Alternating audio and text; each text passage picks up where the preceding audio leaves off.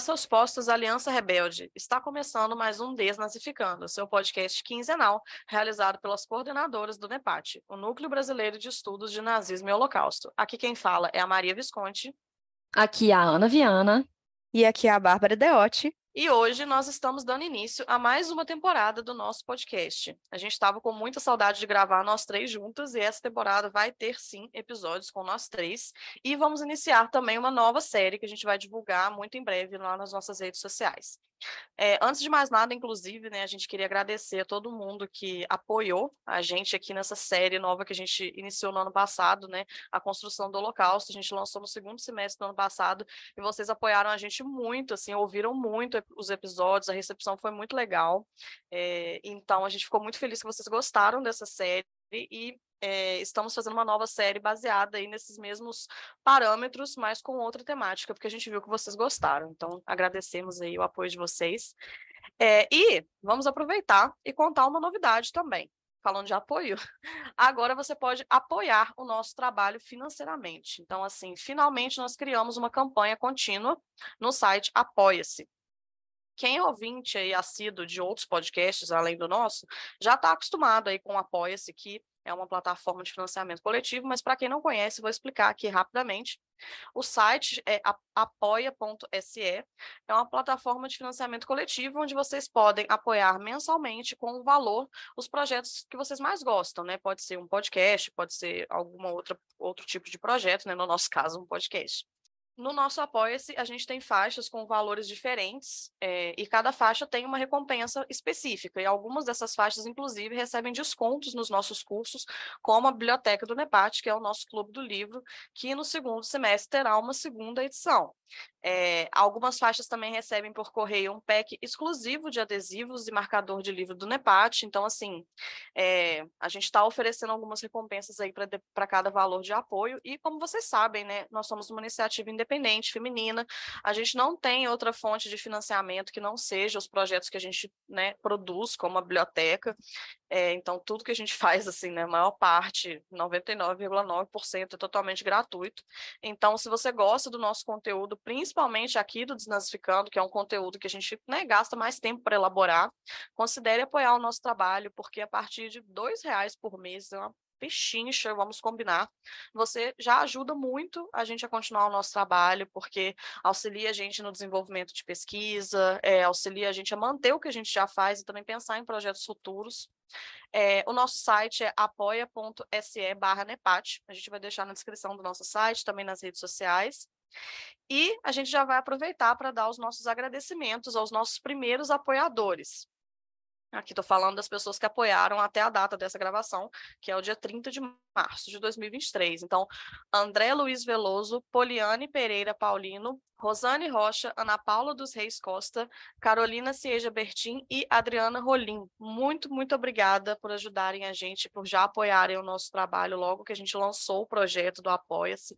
A gente agradece demais o apoio de vocês. É só reforçar, né, o nosso agradecimento por todos que já estão é, nos apoiando dessa forma, né? Mas, claro, assim, se você não puder é, né, dar essa contribuição financeira no Apoia-se, você pode ajudar o nosso trabalho ouvindo podcast, divulgando, né, recomendando para outras pessoas. Isso também nos ajuda demais. Sim, com certeza. Eu acho que tudo isso é válido, assim, né? Como a Maria disse, a gente é uma iniciativa independente, então a gente está aqui, como se diz, né? Arando o nosso próprio caminho aí, tanto no podcast quanto nas redes sociais. Então, muito obrigada a todo mundo que já está apoiando a gente. Se você quiser apoiar também, nós vamos ficar muito agradecidas. E no mais é isso. Vocês podem ajudar a gente divulgando tudo que a gente faz e, enfim, interagindo com o nosso conteúdo. Tudo isso é válido, todo esse retorno ajuda a gente e motiva a gente a continuar fazendo esse trabalho que a gente gosta muito, obviamente, né? E que a gente considera também que é muito importante. Mas, bom, vamos lá para o tema do episódio de hoje. É, hoje é o primeiro episódio da nossa nova temporada do Desnazificando e nós vamos trazer aí mais um tema para a nossa série de Dicionário dos Conceitos. É, hoje nós vamos falar sobre o conceito de terrorismo.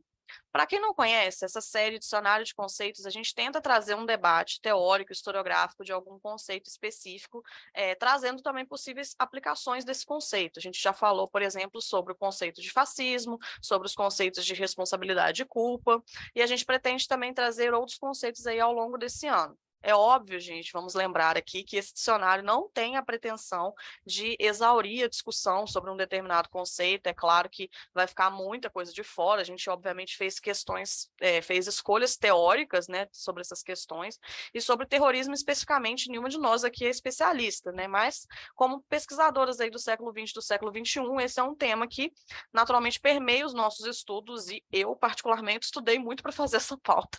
Mas de novo, não sou especialista. É, a ideia é trazer um debate com alguns autores, algumas autoras e algumas teorias. A gente convida vocês, ouvintes, também a complementar a nossa discussão com mais indicações aí de bibliografia, de produções de outros autores, outras perspectivas, enfim. Fica esse combinado entre nós. É, e vamos sempre né, lembrar vocês que todas as, as, referências bibliográficas dos nossos episódios estão disponíveis no nosso site, né, pat.com.br. Então, se vocês quiserem se aprofundar mais sobre o que a gente está falando, vai estar tudo disponível lá. Bom, como tem sido aí o costume, né, determinados temas têm ganhado muita notoriedade, assim, do nada, né, porque o Brasil, né, gente, o Brasil é uma coisa, assim, de louco. E com o terrorismo não foi nada diferente. Esse ano, no começo de 2023, a gente teve um atentado terrorista às sedes dos três poderes em Brasília, né, no dia 8 de janeiro, uma semana após a posse do nosso presidente Lula. Tão bom falar presidente Lula, né, gente? Coisa boa. É, um grupo de manifestantes golpistas entraram na esplanada dos ministérios, invadiram o Palácio do Planalto, o Congresso Nacional e também o STF. E aí os edifícios foram depredados, assim como tudo que os terroristas conseguiram alcançar, né? Quebraram vidro, é, que, jogaram móvel pela janela, danificaram móveis, danificaram obras de arte, computadores foram quebrados, é, enfim, o caos. É, os golpistas transitaram livremente pelos prédios durante esse período, tiveram acesso aos diferentes andares, diferentes ambientes de trabalho dos senadores, dos deputados, dos assessores, enfim, o caos mesmo. E a Folha de São Paulo, inclusive, fez um levantamento, é, apresentou um levantamento feito pelo Supremo, e ela, a, ela fala sobre um ritmo intenso de destruição de patrimônio público, né? Isso é uma coisa que ficou é, muito pautada na mídia. Em pouco mais de uma hora, esses indivíduos aí atingiram ao menos um item a cada oito segundos, sendo elencados 576 objetos danificados ou destruídos, como já falei, obras de arte, móveis, equipamentos de informática, enfim.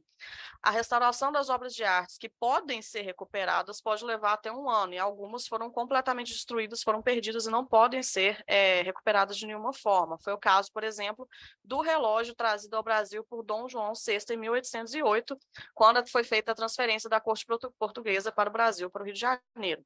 Citando aí também os dados da Folha, o Senado teve um prejuízo estimado entre 3 e 4 milhões de reais, porque, por exemplo, só a troca dos vidros deve custar um milhão de reais.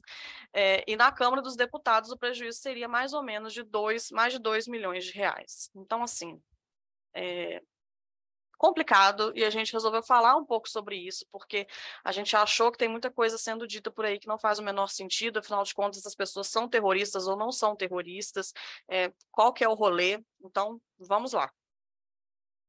Bom, gente, então é isso, né? Panorama de completo caos aí, né? Para variar um pouco, o brasileiro nunca tendo paz e diante dessa circunstância, né, e desse tema que infelizmente se tornou tão socialmente relevante, a Maria, que foi a principal responsável pra, pela construção dessa pauta, estudou bastante, como ela mesma falou, e usou vários textos né, de vários autores, então, para tentar construir um pouco esse panorama do que é o terrorismo, de como a gente pode interpretar aí essa situação que a gente viveu.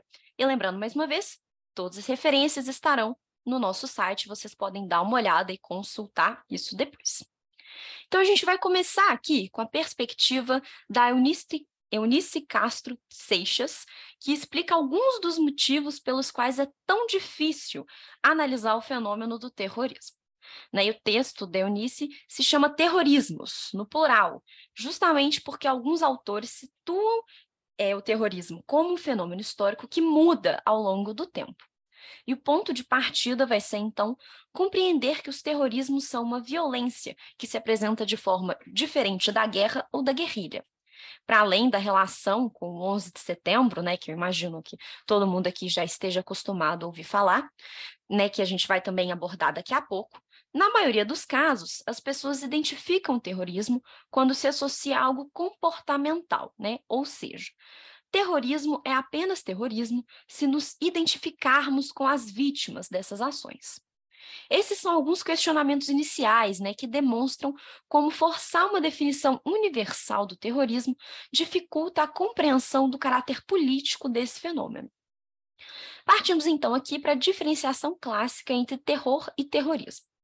Quando pensamos em terror, é claro, a gente pensa imediatamente na Revolução Francesa, né? O terror lá de Robespierre.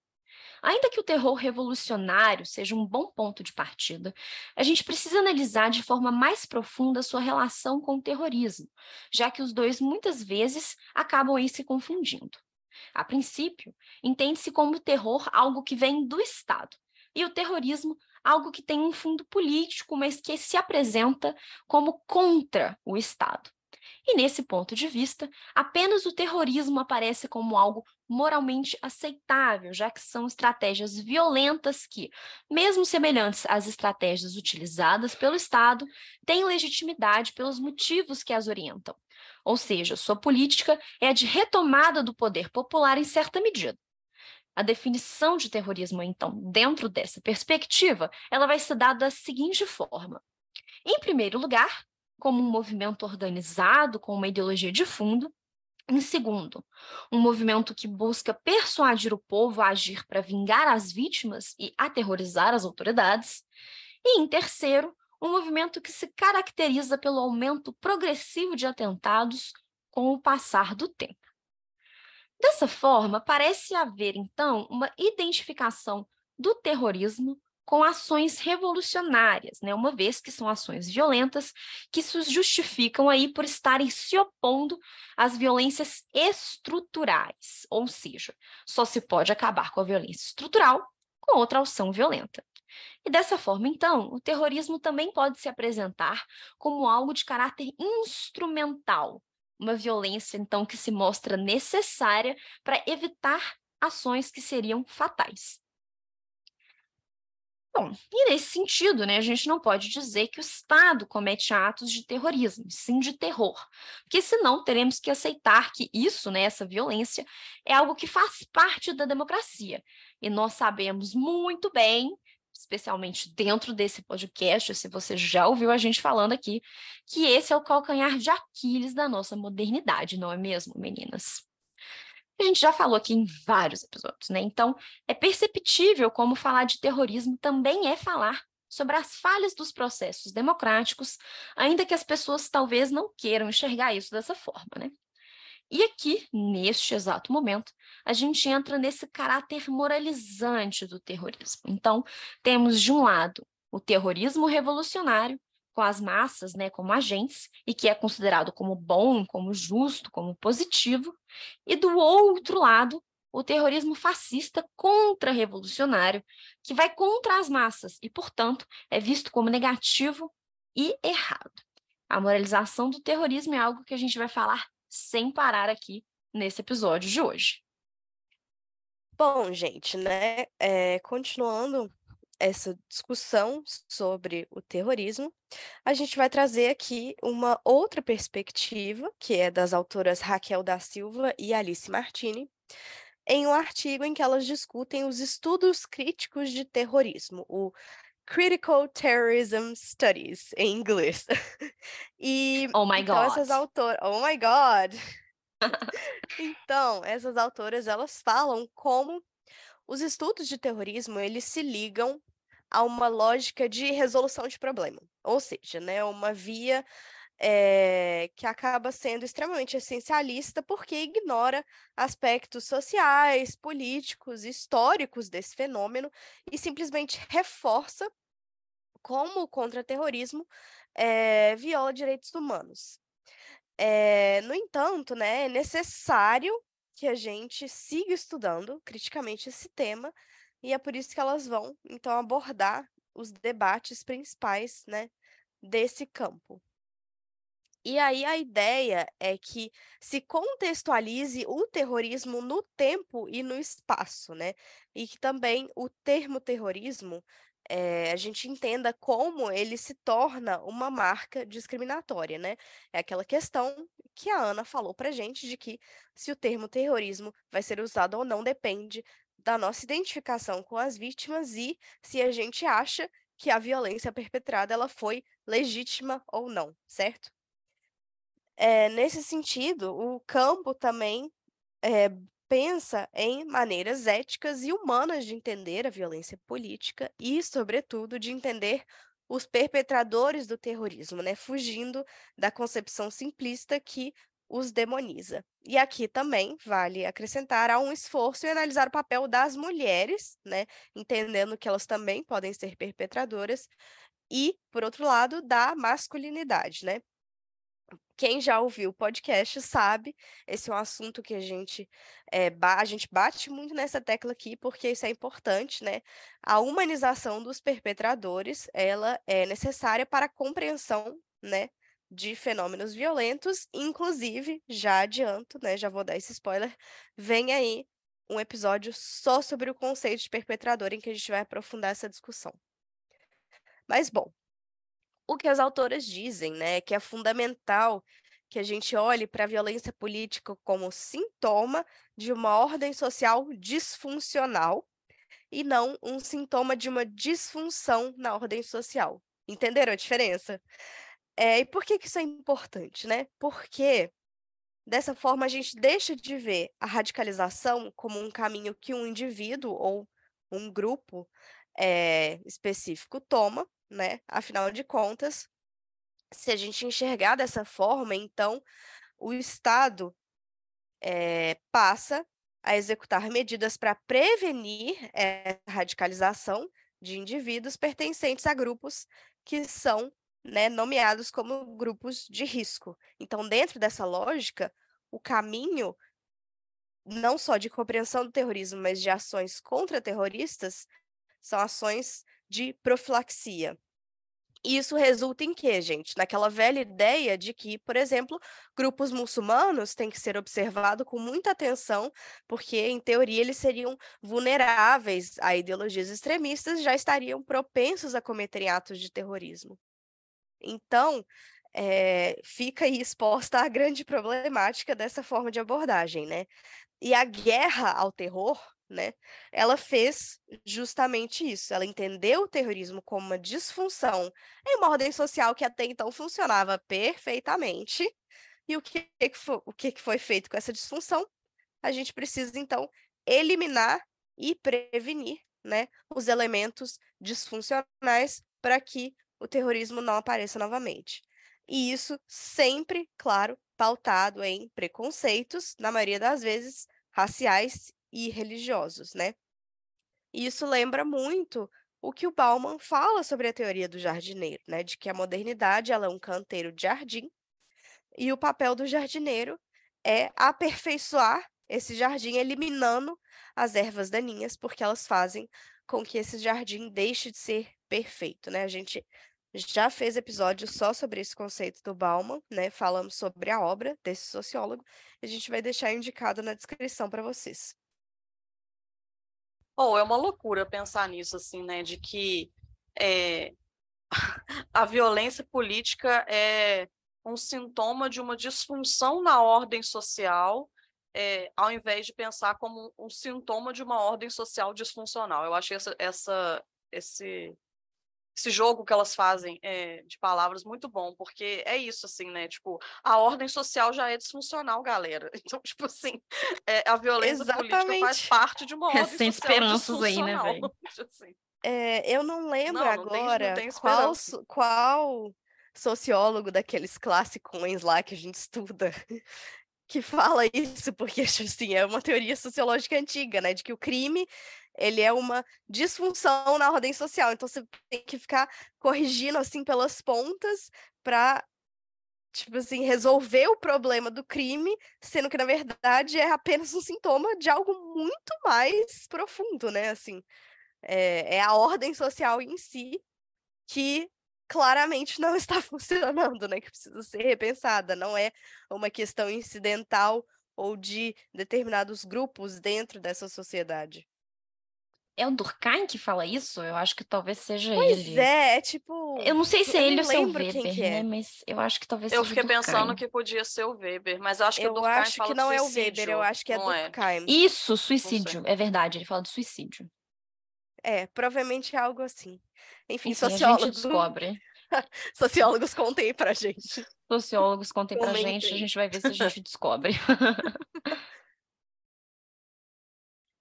É, bom, gente, então aqui a gente já vê um outro problema que também afeta esse próprio campo aí que a Bárbara estava falando, né, de Critical Terrorism Studies, é, que é que a maioria desses estudos são o quê? Ocidentais. Então, eles fazem parte de uma perspectiva ocidentalizada desse fenômeno. E aí a gente volta para o caráter moralizante do terrorismo. Então, assim, muitas pessoas tentam deslegitimar moralmente o terrorismo, associando o terrorismo com o fundamentalismo religioso e com o Islã, fazendo uma relação direta e, e restrita entre terrorismo, grupos extremistas religiosos e Islã, como se fosse tudo uma única coisa. E essa perspectiva, além de ser muito reducionista e preconceituosa, né, afinal de contas, o Islã é um fenômeno histórico muito complexo, mascara outros tipos de terrorismo terrorismo como o terrorismo nacionalista ou até mesmo o terrorismo de Estado, se a gente for entender as ações do Estado como terroristas e não de terror, que é o que a gente falou no começo, né?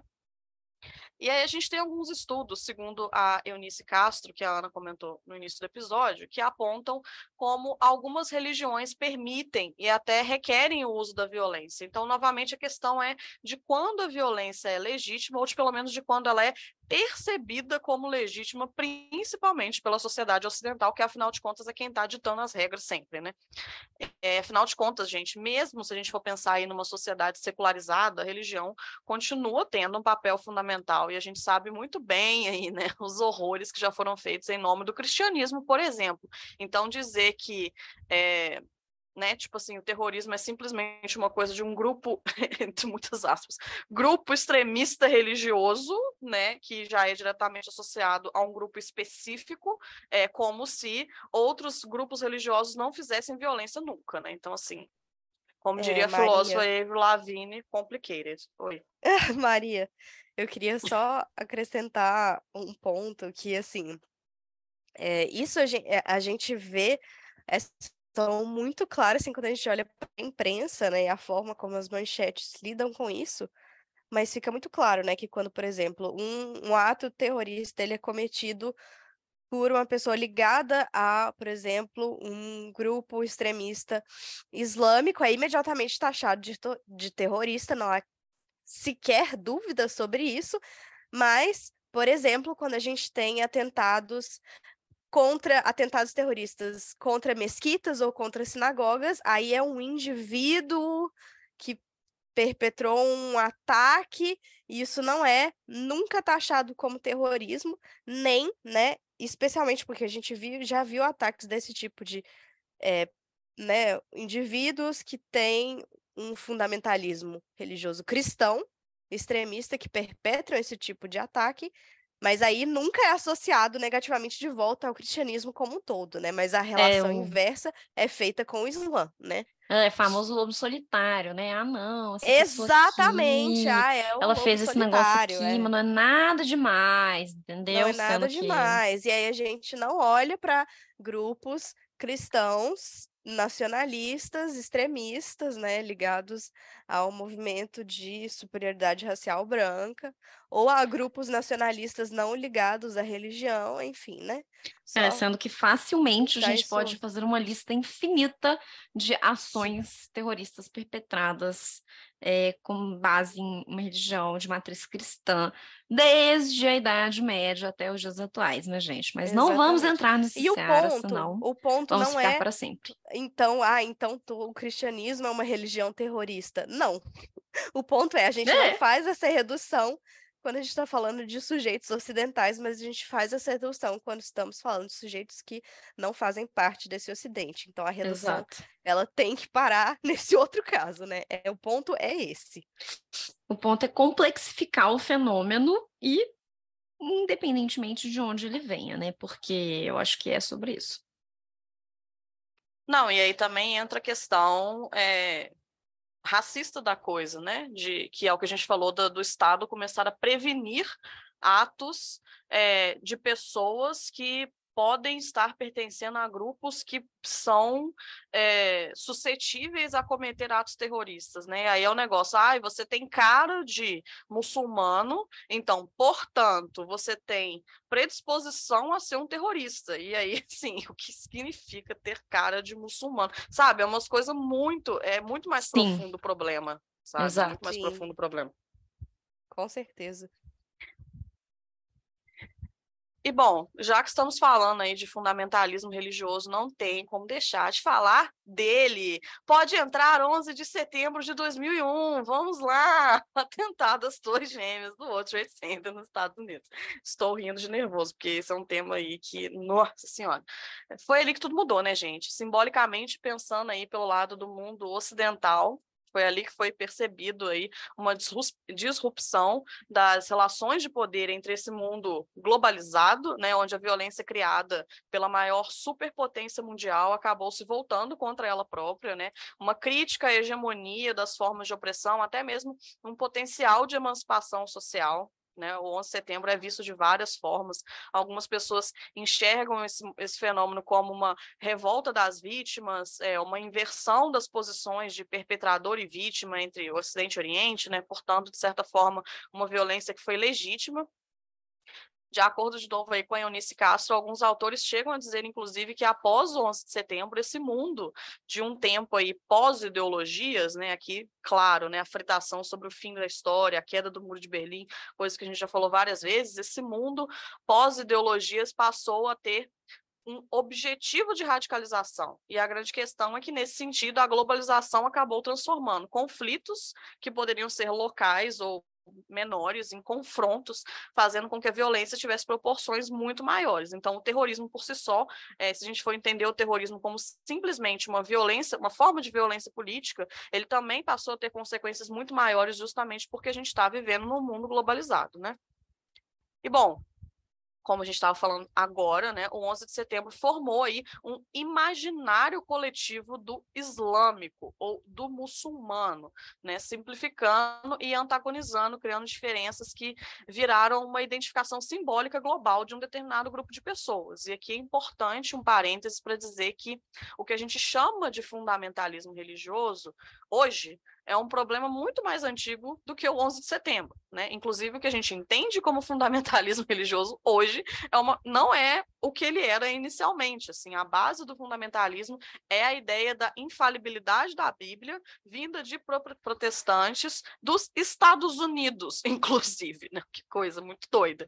Então, é, na, né, na sua origem, né, os fundamentalistas estavam revoltados, era é, uma revolta desses protestantes conservadores com uma nova forma de, de interpretação da Bíblia, né, a reinterpretação da Bíblia.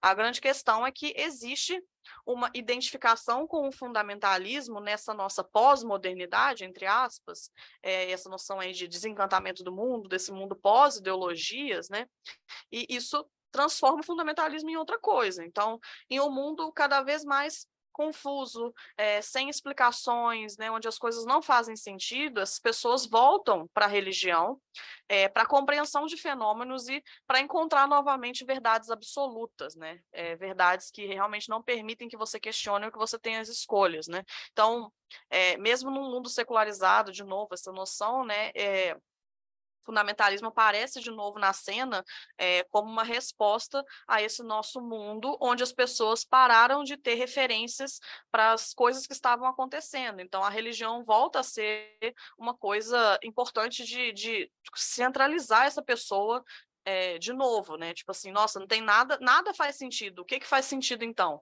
Ah, os preceitos da Bíblia fazem sentido porque eles estão ali, eles não podem ser questionados. É, sobre isso, eu, eu, acho que um livro legal para quem tem, tiver interesse, quem souber ler inglês, é um livro bem curtinho, chama Fundamentalism: A Very Short Introduction. Vou deixar aí na descrição, é, que fala sobre esse processo histórico do fundamentalismo, de como ele surgiu e de né, das suas aplicações na atualidade e as bases filosóficas, até pensando nessa questão é, de como o mundo está hoje e por que, que, as pessoas voltaram a ser é, tão conservadoras no sentido da religião. Mas, bom, voltando aqui, né? por todo esse contexto que a gente está falando, indivíduos é, identificados, e aqui de novo, né, é importante a gente pontuar, identificados visualmente, né, ou seja, apenas olhando para essas pessoas, essas pessoas que são identificadas como pertencentes a esse grupo fundamentalista, que por sua vez é identificado como terrorista, fez com que toda uma cultura fosse estigmatizada no mundo inteiro, não apenas nos Estados Unidos, apesar do 11 de setembro ter acontecido nos Estados Unidos. Né? As consequências do 11 de setembro passaram para o mundo todo, não ficou só lá. É, mas pensando assim, no que os Estados Unidos fez, né? Após o 11 de setembro, é, eles implementaram um estado de exceção no país inteiro e começaram a interrogar pessoas, né? Começaram a agir com violência contra um grupo de maneira totalmente contra, contraditória, né? E contrária aos direitos humanos que eram tão recentemente reformulados, né? Bom lembrar aí da Declaração dos Direitos Humanos de 1948, que precisou ser estabelecida após a Segunda Guerra Mundial para decretar que, gente, algumas coisas a gente não pode fazer, né? A nível nível de humanidade. Vamos fazer um documento aqui para a gente falar que não é legal você fazer o holocausto? Que tal? Vamos fazer um documento? Porque se a gente não escrever isso num papel, vocês não vão entender. A gente vai ter um episódio sobre isso essa temporada ainda. Fiquem, fiquem ligados. É, Bom, de acordo aí com a ONU, que tem um papel muito importante no combate ao terrorismo e que também teve um papel importante na Declaração dos Direitos Humanos, risos, é, teoricamente não tem uma, não existe uma identificação entre uma religião ou um grupo étnico e o terrorismo, mas a gente sabe que na verdade não é assim, né? Afinal de contas, é, é um ponto importante da gente pensar as representações exageradas dos terroristas, né? E como que isso tem consequências legislativas e sociais, e como que o medo do terrorismo também serviu para aumentar o controle e a vigilância interna, e ao mesmo tempo mascarar os objetivos imperialistas dos Estados Unidos. Então, assim, tem muitas coisas nesse meio do caminho aí que a gente precisa pensar, porque não não é simplesmente a forma como a mídia representa os terroristas, a forma como é, a cultura popular representa os terroristas, é, isso não. Ou também a forma como a mídia representa os muçulmanos de maneira geral, e a forma como a cultura popular representa os muçulmanos de maneira geral, isso não fica apenas na representação, né? Isso tem consequências é, muito reais é, na vida dessas pessoas, né? Isso tem consequências legislativas, isso tem consequências é, na forma como o país age mediante aqueles grupos. Então, assim, tem esse ponto que é muito importante da gente pensar, que essas coisas não ficam só na superfície da representação, e tem a questão dos Estados Unidos como um país imperialista que finge que não é, né, gente? Tipo assim, é a terra da liberdade, só que não. Então, assim, a guerra contra o terror acabou sendo uma justificativa muito boa para os Estados Unidos de poder invadir vários países para levar a democracia, né? Então, assim, que a gente sabe muito bem que não foi isso que aconteceu, não tem democracia nenhuma ali, e sendo levada, né? Então, assim, é, enfim, questões. E aqui tem mais uma fritação, que, assim, não sei, né? Mas, assim, juridicamente, se a gente for pensar, isso é uma pergunta, eu realmente não sei. Juridicamente, o terrorismo pode ser entendido como um crime contra a humanidade? Conceito esse também criado após o Holocausto para dar conta, né, de compreender o que aconteceu aí no regime nazista, eu realmente não sei se juridicamente o atentado do 11 de setembro, por exemplo, é considerado um crime contra a humanidade. Eu imagino que não, né? Pensando na, na base do, do conceito, eu imagino que não, não faz sentido, mas considerando que é os Estados Unidos, não duvido de nada. Então, assim, é... enfim, é, eu acho que, para concluir essa parte, assim como lembra a Eunice de Castro, o terrorismo acaba sendo um fenômeno socialmente negociado, numa disputa de palavras entre as entidades envolvidas, né? Então acaba sendo uma construção social, um dilema político que acaba sendo visto de formas diferentes dependendo de quem está executando e por que está executando. É, eu queria sobre essa questão da representação, né? É... Assim, a gente poderia passar 3 mil horas falando sobre como o cinema estadunidense constrói seus inimigos, né? Em filmes que aparentemente parecem não ter nada a ver com isso, mas não é sobre isso que eu queria falar. É, eu queria deixar, tipo assim, eu sei que devem ter um milhão de outras séries e filmes que tratam dessa questão, mas eu queria deixar uma indicação de uma série que, que aborda essa temática, assim, do, do impacto do 11 de setembro, né, na vida de muçulmanos que ou emigraram para os Estados Unidos ou que são estadunidenses, né, que nasceram e cresceram lá, é, que é o Missa da Meia-Noite, é uma série da Netflix. Na verdade, essa série é uma série de, de terror, assim, então fiquem avisados, que trata de várias outras questões, principalmente sobre é, a religião, o trauma religioso, o extremismo, mas tem um personagem na série que é, fei é feito. Gente, não sei. O ator que faz esse personagem é o Raul Cole, ele é perfeito, inclusive ele é o chefe de Mansão Bly. Pra quem viu, sabe de quem eu estou falando. E o personagem dele, tipo assim, né? Amo, amo. É, o personagem dele traz as questões. Essa série é excelente, assim, se você, é curtinha, se vocês tiverem tempo, assistam. E, e, traz essa questão, é muito legal, assim, a forma como é abordado na série. Essa série é perfeita, o Raul Cole é perfeito. Mansão Bly também é perfeito. É isso que eu queria dizer. Já que a gente abriu o rol das indicações aqui, eu também tenho uma. Isso, aquela indicação de livro. Eu e Bárbara trocamos de lugar aqui, né? Geralmente ela que indica os livros. Mas. Quem diria? Não é mesmo? Olha só, o jogo virou. Oh my God. Bom, então pegando um gancho nisso que a Maria falou de se tratando dos Estados Unidos, eu não duvido de nada, e pensando no terrorismo como um fenômeno que é socialmente negociado, né? Ou seja, ele é plenamente negociável, né? Essa denominação ela passa por uma série de interesses é, políticos mesmo, então, enfim, não se trata apenas do fato em si. Eu li um livro há bastante tempo já, é, que se chama Quadros de Guerra, é, Quadros de Guerra, quando a Vida é Passível de Luto, que é da Judith Butler, muito conhecida aqui no Brasil como uma teórica do gênero. Mas nesse livro em específico, né, a gente vai deixar a referência para vocês, ela aborda justamente um pouco o outro lado da moeda, né, um conjunto de ensaios é, entre os quais ela vai tratar né, sobre como os estadunidenses lidam com seus prisioneiros muçulmanos. Né? Então, assim, ela vai fazer uma inversão aí completa nessa análise, né? Geralmente a gente pensa numa perspectiva ocidental, é, olhando para os Estados Unidos, né? Então ela vai meio que pensar o contrário, né? Como todas as ações dos Estados Unidos estão ali desrespeitando, então, é, a cultura, é, a, a sociedade e tudo aquilo que essas pessoas que são muçulmanas acreditam. Então é muito interessante para a gente ver é, justamente como que esses valores eles permeiam né, as nossas visões e ela vai meio que fazer essa virada de chave que é e os valores do outro lado, né, do que seria o outro lado do Ocidente. Como que esses valores estão sendo desrespeitados? Como que esses valores estão sendo ignorados, né? E obviamente numa é, digamos assim, né, numa perspectiva mais direta, é, o que, que as pessoas estão fazendo para assassinar, torturar, é, enfim, né, ferir a dignidade desses prisioneiros que acabam ficando na mão dos Estados Unidos, né? Então, assim, é muito interessante esse livro, é doloroso de você ler, mas eu acho que pela, por esse exercício que ela faz, é bem interessante. Eu não me lembro, sendo muito franca, se ela traz o conceito de terrorismo, eu imagino que ela cite ao longo do livro, mas não me lembro se ela faz uma discussão específica sobre isso, mas de todo modo está plenamente relacionado com esse nosso assunto de hoje, que uma das reflexões que ela vai fazer, pensando aqui no 11 de setembro, né, que vai ser o nosso grande pano de fundo, né, dessa, é, desse esse marcador para o conceito de terrorismo é Beleza, o bombeiro que morreu no atentado ao World Trade Center vai ser publicamente enlutado.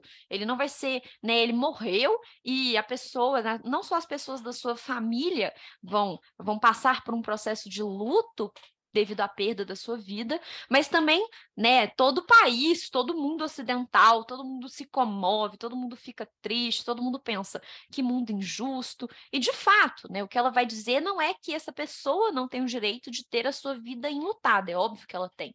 Mas e o muçulmano que morreu? Ele tem família, ele tem amigos, ele tem pessoas queridas, na sua perspectiva, como que isso pode ser colocado, né? Ele é tratado como terrorista e as pessoas pensam, bem feito.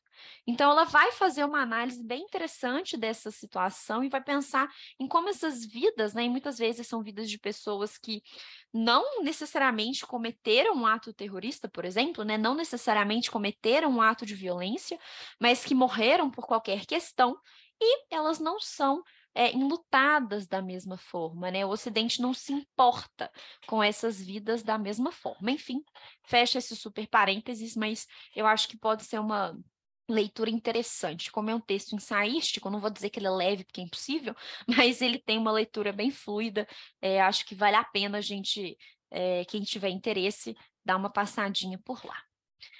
Bom, É, de é, volta. Ai, desculpa, amiga, pode falar. desculpa, amiga. Não, Não, eu só ia eh, falar, né, tipo assim, complementar o ponto que você trouxe, né, é extremamente importante, que é a, ques- a questão, por exemplo, né, dos civis, inúmeros civis que morreram nos países, né, do Oriente Médio, onde os Estados Unidos invadiu, né, supostamente, né, para lutar contra o terror, e não são pessoas dignas de luta, né, são considerados sacrifícios necessários para defender, né, o grande bastião da democracia ocidental, que é os Estados Unidos, né? Então, assim, de novo, né, quem é passível de luto, quem é considerado uma vida inocente, né, que foi morta e quem nem simplesmente nem existe, né, na consideração pública, assim, né? É isso. Não, com certeza, né? Eu acho que pensa todos os anos de guerra em diversos países, né, cuja matriz é, é religiosa, social e política é, islâmica, né, muçulmana, né? A gente pensa em todas as pessoas que morreram, né? Enfim, é uma questão muito complexa, né? Eu acho que é um pouco, não é o tema central do nosso episódio, mas é impossível a gente não refletir sobre isso, né? Sobre é, tudo que vem associado a esse conceito de, de terrorismo, e é exatamente isso que a Bárbara trouxe, né? Pensa em, em todas as mortes que, que essas guerras, esses atentados, tudo trouxe, né? Enfim, é justamente esse um pouco também o ponto da Butler no, no livro dela. Bom, vamos lá. Então, voltando para o nosso tema central e voltando né, ao 11 de setembro, é, a gente vai puxar aqui agora um outro autor, o Bruno Garcia, e esse autor ele vai refletir sobre como o 11 de setembro acabou dando vida à direita dos Estados Unidos, né? E pensando numa perspectiva aí mais ampla, a direita mundial. E também está relacionado aí com a questão desse mundo pós-ideologias, né, que a Maria falou. Houve então esse momento de despertar patriótico, né? A ideia de uma necessidade de revigorar as instituições, né? E o aumento da perspectiva de que os Estados Unidos possuem uma responsabilidade global com os princípios democráticos, ainda que esses princípios devam ser colocados à força em outros países, retomando o que a Bárbara acabou de trazer. O Império Americano deveria retomar seu papel né, de grande civilizador do mundo, e o George W. Bush se define aqui como o presidente que traria paz e democracia para o Oriente Médio. E pela primeira vez, né, em 2002, ele usa o termo eixo do mal para se referir à Coreia do Norte, Irã e Iraque, novamente puxando o gancho da Bárbara, as mortes que tudo isso trouxe, de um lado e do outro. E aqui nós temos, né, além de mais uma vez esse caráter moralizante, um dos aspectos-chave da famigerada guerra ao terror proclamada pelos Estados Unidos: as ações preventivas para além das fronteiras. E dentro dessa lógica, Osama Bin Laden ou Saddam Hussein poderiam ter intenções de adquirir armas de destruição em massa, por exemplo, e isso era suficiente para justificar uma invasão estadunidense aos seus locais. Além de prevenir a destruição do próprio país, as populações oprimidas né, desses países terroristas iriam agradecer essa intervenção, afinal de contas, elas estavam presas a esse sistema, supostamente. Um dos discursos do Bush no Congresso em 2001, ele vai dizer: eles odeiam o que vem aqui nesta Câmara, um governo democraticamente eleito. Seus líderes são autonomeados, eles odeiam as nossas liberdades. Nossa liberdade de religião, nossa liberdade de expressão, nossa liberdade de votar e se reunir e discordar uns dos outros. Fecha aspas, né? Como sempre, em todos os momentos, em todos os lugares, cabe aos Estados Unidos salvar o mundo. E é uma curiosidade que essa missão se refletiu até mesmo no cinema e nas produções populares, né? No artigo do Daniel Ivori de Matos sobre o cinema estadunidense após o 11 de setembro, o autor demonstra como o atentado era tão marcante para o país que nos primeiros anos do né, o cinema dos Estados Unidos nem sequer mencionava o ocorrido, como se não fosse permitido falar sobre alguma coisa tão traumática. Até porque é bom lembrar que a guerra do Vietnã ainda estava muito fresca na memória, né? E esse trauma era muito vivo quando o país entra em guerra de novo contra o Iraque e o Afeganistão. Isso logo muda, né, com as franquias de super-herói, como Homem de Ferro, né, os remakes de filmes anticomunistas. E é sempre bom lembrar, né, que é algo que chocou muito quando a gente estava descobrindo aqui que, em termos estatísticos, não morreu tanta gente assim no 11 de setembro. Né? O imaginário em torno da queda das torres é tão forte que, para mim, assim, né, para nós, eu acho, de modo mais amplo, eu sempre achei que tinha morrido, tipo assim, 10 mil pessoas, mas é, né, todo mundo parece às vezes, né, que todo mundo nos Estados Unidos conhece alguém, tem alguém muito próximo ali que morreu, no World Trade Center. Mas a verdade é que, estatisticamente falando, ali com os dados oficiais, é, foram menos de 3.500 mortes. E é óbvio que isso não é pouco, mas é uma questão de escala e do quanto imaginário em torno dessa ação, né, desse, é, desse atentado, causa na gente essa sensação de que, putz, morreu todo mundo, né? E bom, a gente sabe disso porque em 2020 e 2021, aqui no Brasil, estava morrendo um 11 de setembro por dia em razão da pandemia de Covid-19, né? Então, aqui para a gente pensar numa questão de escala, né? E, obviamente, todas essas mortes estão associadas né, à negligência ideologicamente calculada e genocida do ex-presidente Jair Bolsonaro. Ai, ex-presidente, que alegria. Então, assim, morreu mais de 3.500 pessoas por dia aqui no Brasil, e isso aconteceu durante muitos, muitos, muitos dias, né? Então, nossa intenção aqui não é fazer uma Olimpíada da BED com os estadunidenses, não é desmerecer todas essas mortes, não é falar que, putz, né, nossa, morreu pouco. Não, não é sobre isso. É sobre perceber como a mobilização dos Estados Unidos em torno desse atentado, né, sendo que na guerra ao terror os estadunidenses mataram infinitamente mais pessoas do que isso, tem a ver com todo esse imaginário, né, tem a ver com com objetivos políticos que estão colocados pelo país e que fazem com que a gente sempre tenha essa ideia grandiosa e catastrófica, não que não tenha sido grandioso, não que não tenha sido catastrófico, mas de uma escala que é quase que sem precedentes, né? Quando na verdade não é isso. Olhando para as mortes diárias com a, é, a pandemia de Covid-19, eu acho que fica muito claro para nós, né? Uma escala, putz, morrer um 11 de setembro por dia, eu acho que dá para a gente pensar nessa questão e perceber que existe um interesse calculado aí em trazer toda essa magnitude, né, toda essa extensão para o atentado do 11 de setembro. E assim, né, morrendo um 11 de setembro por dia num país da América Latina, né? Então, assim, foda-se, né? Ninguém se importa. Ah, who cares, né? Exatamente. Na América Latina, nem a gente. Nem a gente, pois é. Bom, gente, é, para chegar aqui no final da nossa pauta, a gente vai falar agora de contra-terrorismo, né? Então, a grande questão é que a guerra ao terror se tornou uma guerra global que vai, de novo, muito além do 11 de setembro.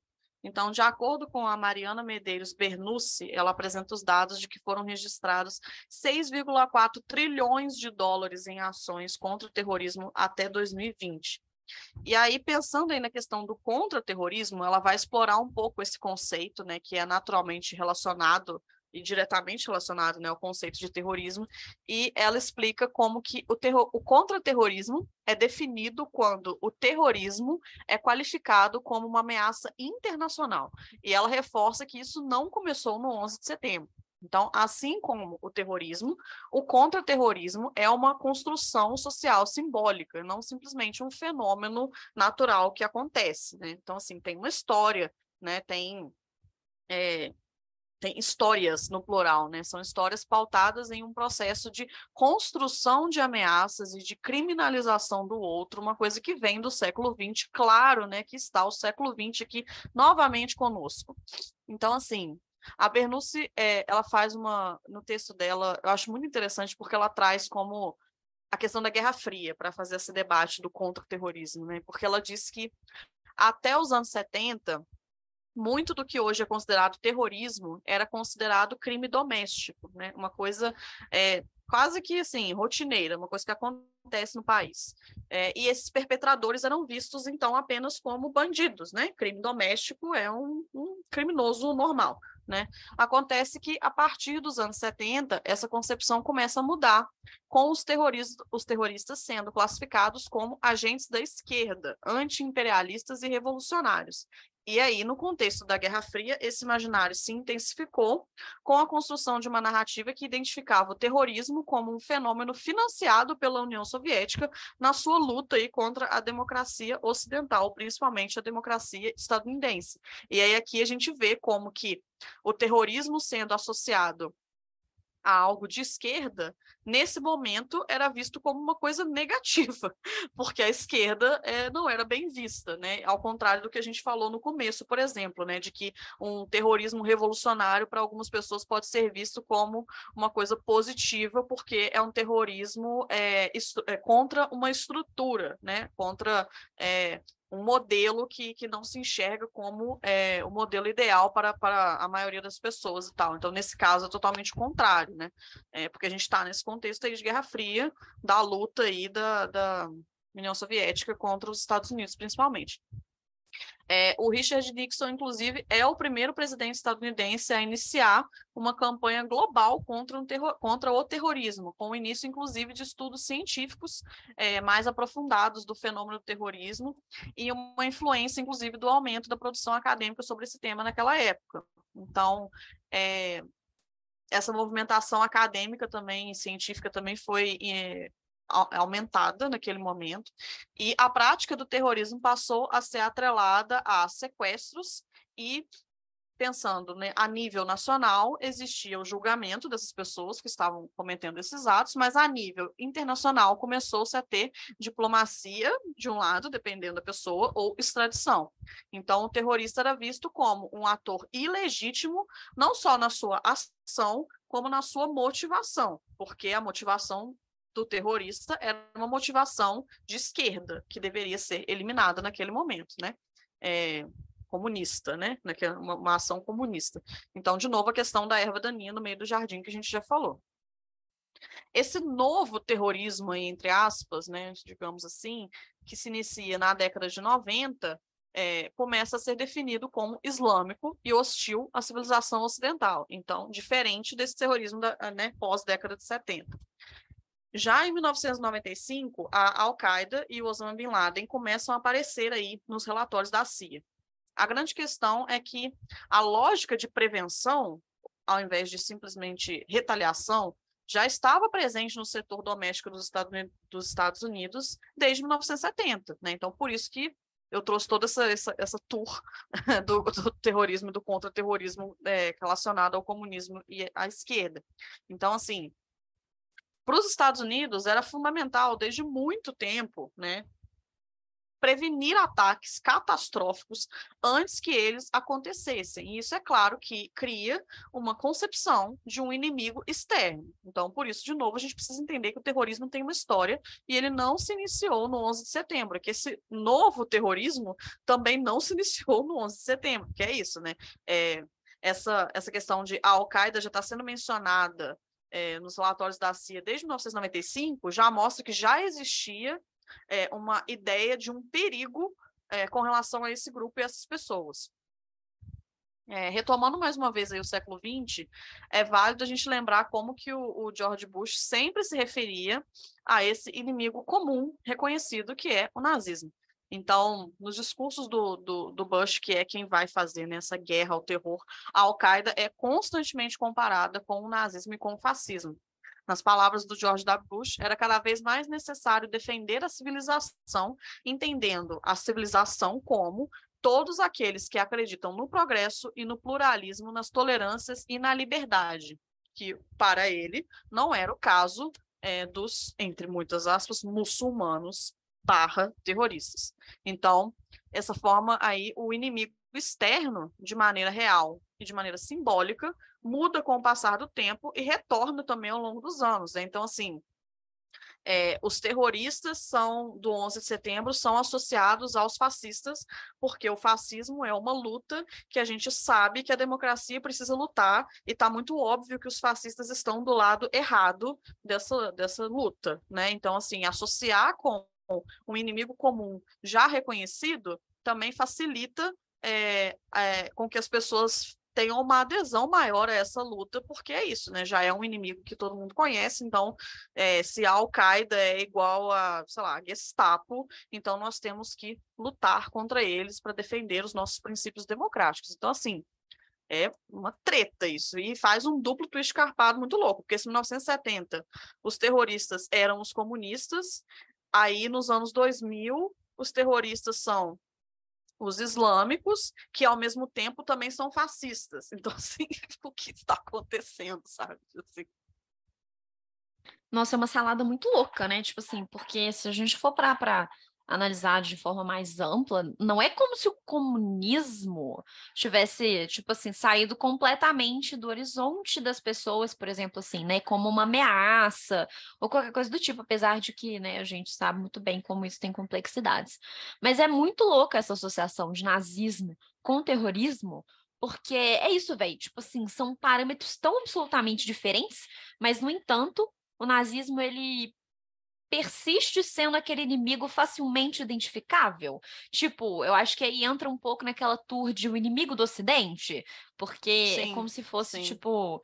É, os valores do nazismo são incompatíveis com a cultura ocidental e como ele veio de dentro dessa mesma cultura é muito fácil, né? E tem uma caracterização muito específica, é fácil de identificar. Fala nazismo, Alô, todo mundo entende. Nuremberg, tipo assim. né, gente? É, Exato, tipo assim, você fala nazismo, nazista, todo mundo sabe marromeno, pode não saber direito, mas marromeno grande sabe, traição pensa... do Ocidente. Exato, você pensa naquilo ali mesmo e, tipo assim, se você falar, ninguém, não vai ter uma pessoa que não vai falar assim, suástica, nem que seja, né? Então, é muito, é muito doida essa identificação tão instantânea e é quase que como se fosse você localizar um inimigo reconhecível em um inimigo que não é conhecido de forma tão profunda, né? Porque o comunismo, beleza, ele tá isso, lá, ele existe, isso. ele, tipo assim, continua sendo uma ameaça, mas o comunismo é uma coisa. O nazismo, entre aspas, acabou como fenômeno histórico. Então, a gente precisa pegar esse imaginário aqui e deslocar para essa galera aqui que hoje é a ameaça ao Ocidente. Fez sentido ou eu tô maluca? Amiga, Sim, é isso. É sentido. É isso. Exato. Nossa, fritei. Nossa, credo. É isso, cara, é isso, assim. É... Não tem nem o que dizer. O Nuremberg, é, o resultado do julgamento foi esse, né, gente? Sério, não, eu não aguento. Gente. gente. a primeira vez que eu vi essa referência ao eixo do mal, eu, eu quase tive um Nossa. surto, assim. É, eu, eu, eu, eu chorei um pouco, eu confesso. É, é, não tenho nem o que dizer. Maria, Nossa, você tava falando. A Maria tá tipo assim. A Maria tá tipo assim. Ah! Dentro da cabeça dela. eu batendo tô... a cabeça na parede, né? Tipo assim. Eu tô batendo a cabeça na parede. Nossa, não sei falar, gente, sério. Tipo assim, enquanto eu tava fazendo essa pauta, eu ficava o tempo todo, tipo assim, meu Deus, velho, o que, o que, o que, sabe? O que está acontecendo? Porque, assim, é isso, né? Tipo assim, é, 11 de setembro, terrorismo, tipo assim, são pautas que a gente que estuda, né, século XX, século XXI, acaba encontrando, mas eu nunca tinha parado para estudar, né? Então, assim, na hora que eu parei para ler e fui lendo vários textos sobre o assunto, eu fui vendo que, tipo assim, é isso, o buraco é muito mais embaixo, sabe? O problema é muito maior do que simplesmente é, o 11 de setembro e do que simplesmente, tipo assim, o islamismo, sabe? Tipo assim, são questões muito mais profundas que datam de outros tempos e que reforçam conceitos que, por sua vez, também são mais antigos, como civilização, como ocidental, como, enfim, é, é uma modernidade, é, inimigo externo, é, são, são várias construção de um inimigo. Nossa, é tipo assim, são muitos problemas que são muito doidos e muito antigos e, e estruturais até, e, e, que retomam questões e, e aparecem no, no, no, 11 de setembro como se fosse uma grande novidade, sabe? Só que não é uma grande novidade, sabe? O 11 de setembro, primeiro, que ele não aconteceu do nada, né? Tipo assim, não foi simplesmente do nada no 11 de setembro, e, e ao mesmo tempo o discurso é, que foi propagado após o 11 de setembro já existia também. Então, assim, sei lá, loucura, gente. Espero que a pauta esteja fazendo sentido para vocês, porque sim, é, nossa, na minha cabeça. Gritou, né? Mas. A é gente já tá aqui 15 camadas de surto diferentes, tipo assim. 15 camadas é de surto tem muito diferentes. tempo que tem muito tempo que a gente não gra... tem muito tempo que a gente não grava juntas, né? Então também vocês devem estar com saudades dessas nossas fritações. Se vocês gostam da gente, vocês estão com saudade, eu sei. Surto coletivo faz parte, né, gente, do ethos das nepatas. Não tem como estar tá a gente junto e não rolar esse surto. Bom, gente, então voltando aqui, é, só para finalizar essa parte assim do, do contra-terrorismo, é válido a gente reforçar então que essa guerra global ao terror criou então essa identidade terrorista entre muitas aspas, né? E aí os terroristas são maus e cometem esses atos porque são maus. E os terroristas cometem terrorismo porque são terroristas. Então, na nas palavras da Bernucci, que, é que eu tinha iniciado falando, os terroristas são indivíduos irracionais e maus cuja ação é movida não por interesses racionais ou motivos políticos, como eles alegam, mas, pelo contrário, por sua própria natureza inerentemente maligna. Fim da citação. Então, assim, isso aqui por si só já é uma fritação muito profunda, porque é isso, né? Você identifica todo um grupo de pessoas como inerentemente mal, e, e, e se você coloca esse aspecto de moralidade, você não precisa pensar muito sobre o assunto, né? Porque assim, se, se, aquele cara é mal, ele é mal e ponto final acabou, né? A gente não precisa é, humanizar essa pessoa, a gente não precisa compreender os aspectos estruturais que levam aquela pessoa a cometer um ato de violência política, a gente não leva em consideração o que os Estados Unidos está fazendo em outros países e como que isso pode impactar no que é feito nos Estados Unidos. Enfim, a gente não pensa em nada, porque isso entra num aspecto moralizante daquele indivíduo e isso vira uma questão né, que está muito embrincada na nossa, na nossa civilização e a forma como a gente é, enxerga né, o bem e o mal, que é um aspecto religioso da coisa também. Então, assim, é isso, né? Os, os terroristas são indivíduos que são irracionais e eles são irracionais porque eles são malignos. Então, eles não estão cometendo atos terroristas porque eles têm uma motivação é, política, uma motivação é, emancipatória ou qualquer coisa que seja. A motivação deles é o mal, sabe? É, tipo, eu quero causar o mal na, naquelas pessoas, naquele local, enfim, e é por isso que eu estou fazendo isso. Então, assim, isso gera uma coisa muito doida. Mas, assim, para além dessa criação identitária, né, do, a identidade terrorista que perdura atualmente, né, quais que são os legados dessa guerra ao terror? Pensando só um parênteses aqui sobre essa criação identitária, é, eu não sei se todo mundo lembra, mas foi bem polêmico é, a questão das charges do Charlie Hebdo na França, né, que ele começou retrata o Maomé várias vezes, né, de forma muito depreciativa, e teve todo um debate por conta disso, né, de quais que são as consequências de você retratar Maomé de forma depreciativa e a identificação que, que é feita é, por conta desse tipo de charge das pessoas com o terrorismo, enfim, rolou toda uma polêmica, não sei se todo mundo lembra, mas eu, eu lembro bastante disso na época. Mas, enfim, quais que são os legados dessa guerra ao terror? Em primeiro lugar, né, gente? Violação de direitos humanos. assim, só um ponto básico, né? Assassinato tortura, né? Guantánamo, né? Oi, gente, tudo bem? Todo mundo lembra de Guantánamo, né? É, essa violação dos direitos humanos que é tida como, é, como fala, é, é, justificada porque ela é contra o terrorismo, né? A gente tem também insurgências contra a ocupação do, dos Estados Unidos nos, nos, países que eles ocuparam, né? Centenas de milhares de mortos de soldados de ambos os lados. A Pernus fala que morreram pelo menos 225 mil pessoas nesses primeiros anos da guerra ao terror novos ataques em outros países, né, como até no continente europeu, a gente tem muitos ataques terroristas lá, é, aumento do uso de empresas privadas para segurança é, e o fornecimento de armas, o que gerou um lobby muito grande, principalmente nos Estados Unidos nesse ramo, e por fim Contraditoriamente, a consequência do contra-terrorismo foi o aumento do terrorismo global. Então, por isso que é preciso lembrar, aí, de acordo com a Bernuzzi, que o 11 de setembro está inserido na história de construção de ameaças sociais e que os Estados Unidos está e esteve em constante estado de guerra. Isso faz parte do processo de construção identitária do país, de construção da nacionalidade, né, da forma como se entende a nação.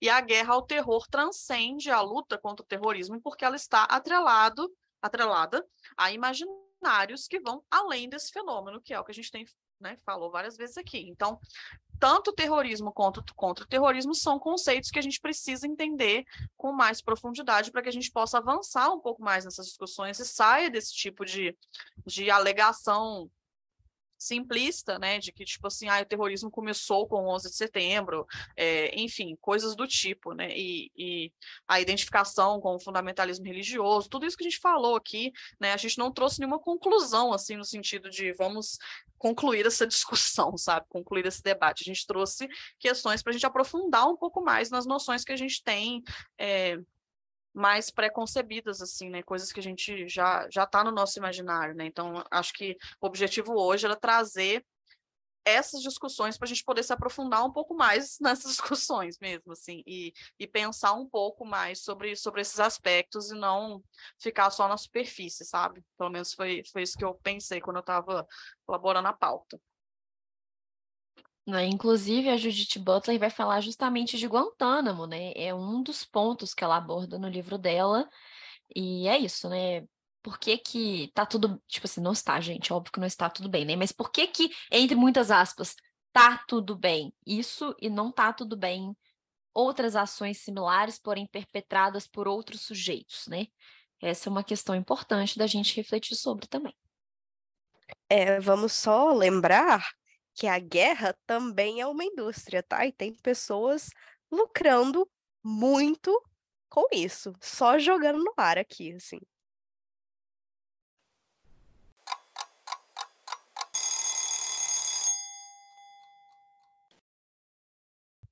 Bom, gente, esse episódio já deve estar gigantesco, assim, porque eu tô vendo aqui até quanto tempo que a gente tá gravando. Então, né, vamos para as considerações finais, né, para a gente encerrar o episódio. E um ponto, né, muito, muito importante para a gente finalizar é entender que é imperativo, né, que a gente encontre formas pacíficas de executar ações contra o terrorismo, porque senão a violência ela vai continuar engendrando mais violência, né? A gente precisa resolver esse problema, porque atualmente é sim um problema, né, a nível global, que a gente precisa resolver e, né, possivelmente encontrando formas pacíficas para que isso não se perpetue. Além disso, a gente precisa também, como dizem a Raquel da Silva e a Alice Martini, né, autoras que a gente já citou, de mais estudos que considerem a relação entre os atores e a própria concepção de violência política, né? Porque a gente ainda precisa entender mais sobre a violência política de maneira geral, não só no que diz respeito ao terrorismo, né? E, como lembra a Eunice Castro, abre aspas, o 11 de setembro desenvolveu uma nova consciência, a de que não podemos lutar contra o terrorismo sem lutarmos também contra a violência sistêmica que o contextualiza, fecha aspas, e, abre aspas, à medida em que a política implica a gestão da diferença, o terrorismo é sintomático da ausência de espaço político em escala global, fecha aspas. Essa frase dela é, assim, genial. Além disso, né, também por isso é fundamental a gente desconstruir essas dicotomias entre Ocidente bom, Oriente mal, Ocidente civilização, Oriente barbárie, né? Essas concepções e essas noções já estão aí há séculos, né? Isso levou um tempo enorme para ser construído, então também vai ser muito difícil desconstruir, mas é necessário para criar esse espaço político, né? Esse é, espaço para ter uma gestão dessas questões, né?